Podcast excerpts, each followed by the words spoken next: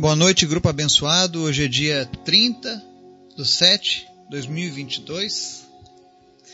Nós vamos findar o nosso dia fazendo a nossa leitura da palavra, orando e meditando naquilo que o Senhor tem para as nossas vidas hoje. E hoje nós vamos trazer uma reflexão de uma passagem que está lá em segunda carta de Paulo aos Coríntios, no capítulo 4, nos versos 16 ao 18 onde nós veremos a esperança na promessa do porvir.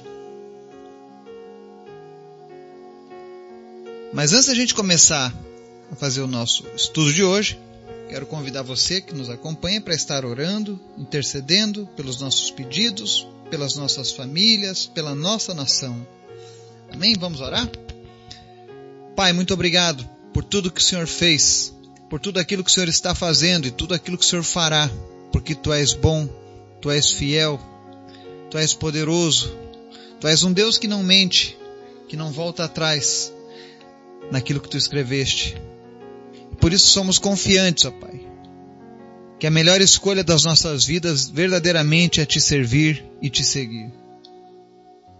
Perdoa, Pai, as nossas falhas, os nossos erros que cometemos durante o nosso dia, mas que nada impeça, Senhor, a nossa oração de chegar ao teu trono acolhe os nossos pedidos. E em nome de Jesus, Pai, que cada pessoa nesse momento possa receber uma resposta do Senhor. Visita-nos, fala conosco. Responde, Deus, o nosso clamor nesse momento. Atenta os teus ouvidos, ó Deus, para os nossos pedidos de cura. Visita cada uma daquelas pessoas que temos orado, apresentado na nossa lista que estão enfermas e cura cada uma delas. Que pessoas que estão nos ouvindo agora sejam curadas pelo poder que há no nome de Jesus. Que o Senhor esteja ativando a tua fé e que você esteja sendo sarado no nome de Jesus. Também te pedimos, Pai, que a tua palavra venha produzir em nós confiança cada vez maior em ti, para que nós possamos continuar seguindo no teu caminho. Fortalece, Deus, cada um dos nossos ouvintes, cada pessoa deste grupo, para que a cada dia a sua fé cresça e prevaleça diante das adversidades. Nós dependemos de Ti, nós precisamos de Ti e por isso nós te pedimos, Senhor, nos ensina cada dia a andar pela fé. Fala conosco, Pai, através da Tua palavra. É o que nós te pedimos em nome de Jesus. Amém. Texto de hoje, segunda carta de Paulo aos Coríntios, no capítulo 4, versos 16 ao 18, diz assim: Por isso nunca desistimos, ainda que nosso exterior esteja morrendo, nosso interior está sendo renovado a cada dia. Pois estas aflições pequenas e momentâneas que agora enfrentamos produzem para nós uma glória que pesa mais que todas as angústias e durará para sempre. Portanto, não olhamos para aquilo que podemos ver. Em vez disso, fixamos o olhar naquilo que não se pode ver. Pois as coisas que agora vemos logo passarão, mas as que não podemos ver durarão para sempre. Amém? Aqui nós vemos o nosso amado apóstolo Paulo dando uma palavra de conforto à igreja do Corinto. E ele se refere aqui a, a alguns momentos nas nossas vidas em que nos sentimos fracos ou que enfrentamos, por exemplo, uma enfermidade. Infelizmente, por conta do pecado, nós estamos sujeitos às doenças, aos problemas, aos ataques contra a nossa vida, contra a nossa saúde, e nem sempre nós estamos 100%. Então qual deve ser a nossa postura quando as coisas não vão bem? Mas nós servimos a um Deus que é poderoso. Então Paulo traz esse conforto, essa esperança, e nos ensina que os nossos olhos não podem estar fitados nas coisas fixas e temporais, materiais, no agora. Mas precisamos colocar a nossa visão pela fé na promessa da eternidade em Jesus. E é por isso que Paulo diz aqui no verso 16: nunca desistimos. Ainda que o exterior esteja morrendo, ou seja, ainda que no nosso corpo a idade esteja chegando ou as enfermidades estejam a cada dia deteriorando a nossa saúde, nos enfraquecendo fisicamente, Paulo reconhecia que o interior estava sendo renovado a cada dia. E como que eu renovo o meu interior a cada dia? Qual é o segredo de Paulo para estar tão otimista diante das adversidades que ele enfrentava? O segredo está em viver em sintonia com Jesus e Sua palavra. É se alimentar da palavra de Deus todos os dias. É você divulgar o Evangelho, é você fazer parte daquilo que Deus de fato te chamou para fazer. E era isso que Paulo fazia.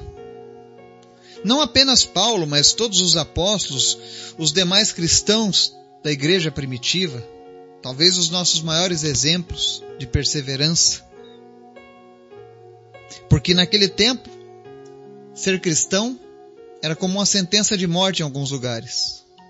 Roma perseguia os cristãos. Cristãos morriam nas arenas, como se fossem um, show para deleite da multidão. E isso não era fácil. Então as pessoas perguntam: e como eles entendiam isso? Bom, os ensinos de Paulo, com certeza, consolaram muitos corações nas arenas. Eu creio que minutos antes de famílias inteiras serem devoradas pelos leões, tigres, eu creio que aquelas famílias seguravam firmemente nas suas mãos uns dos outros, pai, mãe e filhos, fechavam os olhos e começavam a contemplar a habitação celestial que estava preparada para eles, a glória que estava preparada para eles. Para a gente falar sobre isso hoje, talvez seja algo irreal. Mas todas as vezes que eu me lembro do martírio dos primeiros cristãos, é impossível não me emocionar. É impossível não olhar para dentro de mim e dizer: Eu preciso fazer mais para Jesus. Eu preciso, Senhor, viver com essa mesma fé que os primeiros cristãos viveram. E para que eu possa fazer isso, eu preciso que o meu interior seja renovado. Então eu peço, Senhor, em nome de Jesus, renova o meu interior todos os dias com a tua palavra e com a presença do teu doce Espírito. Porque se o nosso interior estiver sendo renovado todos os dias, o verso 17 diz: Estas aflições pequenas e momentâneas que agora enfrentamos produzem para nós glória que pesa mais que todas as angústias e durará para sempre. Ou seja, quando eu permito a Deus, quando eu me engajo em buscar a Deus para renovar o meu, o meu interior, renovar o meu ser, a minha alma todos os dias, eu começo a encarar esses problemas, essas aflições como algo pequeno e momentâneo, porque eu estou olhando a, as coisas na ótica da eternidade.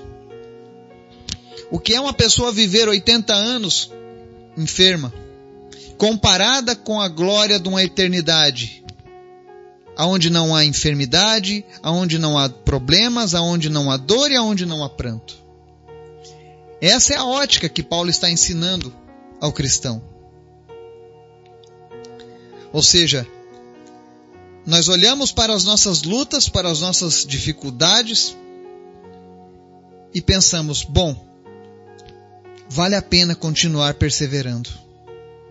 Vale a pena continuar andando com esse Deus, porque chegará um dia, chegará um momento em que essas coisas cessarão e eu viverei uma eternidade na bonança. E nós precisamos voltar a sonhar com a eternidade. As pessoas não sonham mais com a eternidade. As pessoas querem aumentar a longevidade aqui nessa terra, mas não querem mais sonhar com a eternidade. E aí Paulo encerra esses versículos no verso 18 dizendo: "Portanto, não olhamos para aquilo que podemos ver, Em vez disso, fixamos o olhar naquilo que não se pode ver. Pois as coisas que agora vemos logo passarão, mas as que não podemos ver durarão para sempre. O que, que ele estava ensinando aqui? Parece uma conversa de gente maluca, né? Não olhamos para aquilo que agora podemos ver, mas fixamos o olhar naquilo que não se pode ver. É por isso que muitas vezes o evangelho é considerado loucura para alguns, mas para aqueles que creem, é a palavra da salvação.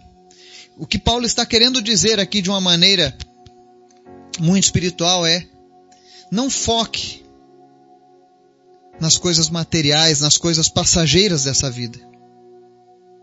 Não permita que as adversidades da sua vida venham interferir na, na, no plano de salvação que Deus tem para você. E como que eu faço isso? Fixe o seu olhar naquilo que não se pode ver. O que, que eu não posso ver? No céu. O céu onde Deus habita. Eu preciso focar a minha visão, o meu desejo, a minha vontade nas promessas de Deus, de uma eternidade ao lado dele nos céus. O próprio Jesus disse, ele estava subindo para preparar a morada para nós. Nesse exato momento, a morada do Senhor já está preparada para mim e para você. E essas coisas que nós estamos vendo, em breve passarão. A própria palavra diz: passarão os céus e a terra, mas as minhas palavras permanecerão. Ou seja, a promessa do Senhor, isso não passará. O mundo que nós conhecemos, da maneira como conhecemos, vai mudar. Mas o porvir, a eternidade, continua intacto, porque está sendo guardada pela palavra de Deus e a promessa de um Deus que é fiel, um Deus que cumpre. E quando chegar o dia do cumprimento dessas promessas, nós teremos uma eternidade ao lado daquele que nos amou. Então continue perseverando. Se você estava se sentindo fraco, pensando em desistir, a palavra do Senhor para você hoje é: não desista. Permita que o Espírito Santo renove o teu interior nesse momento. Eu oro nesse momento para que o Espírito Santo visite agora cada pessoa que está nos ouvindo. E você que tem se sentido fraco, você que tem lutado contra. Quem sabe você nasceu com uma, uma doença, uma enfermidade, e você não aguenta mais. Ou quem sabe nada tem dado certo na sua vida e você pensa, eu vou desistir. Permita que o Espírito Santo toque em sua vida agora. E comece a renovar o teu interior. E com certeza, Deus abrirá os teus olhos para você contemplar a eternidade. E você verá que nada do que você está passando pode se comparar à glória que está sendo preparada para aqueles que creem, para aqueles que esperam, para aqueles que confiam no Senhor. Que o Espírito Santo de Deus fortaleça o nosso ânimo, a nossa fé, o nosso corpo, o nosso espírito, e que nós possamos prosseguir em seguir ao Senhor. Que essa promessa da eternidade jamais se apague dos nossos corações. Que o Espírito Santo de Deus nos abençoe e nos guarde, em nome de Jesus. Amém.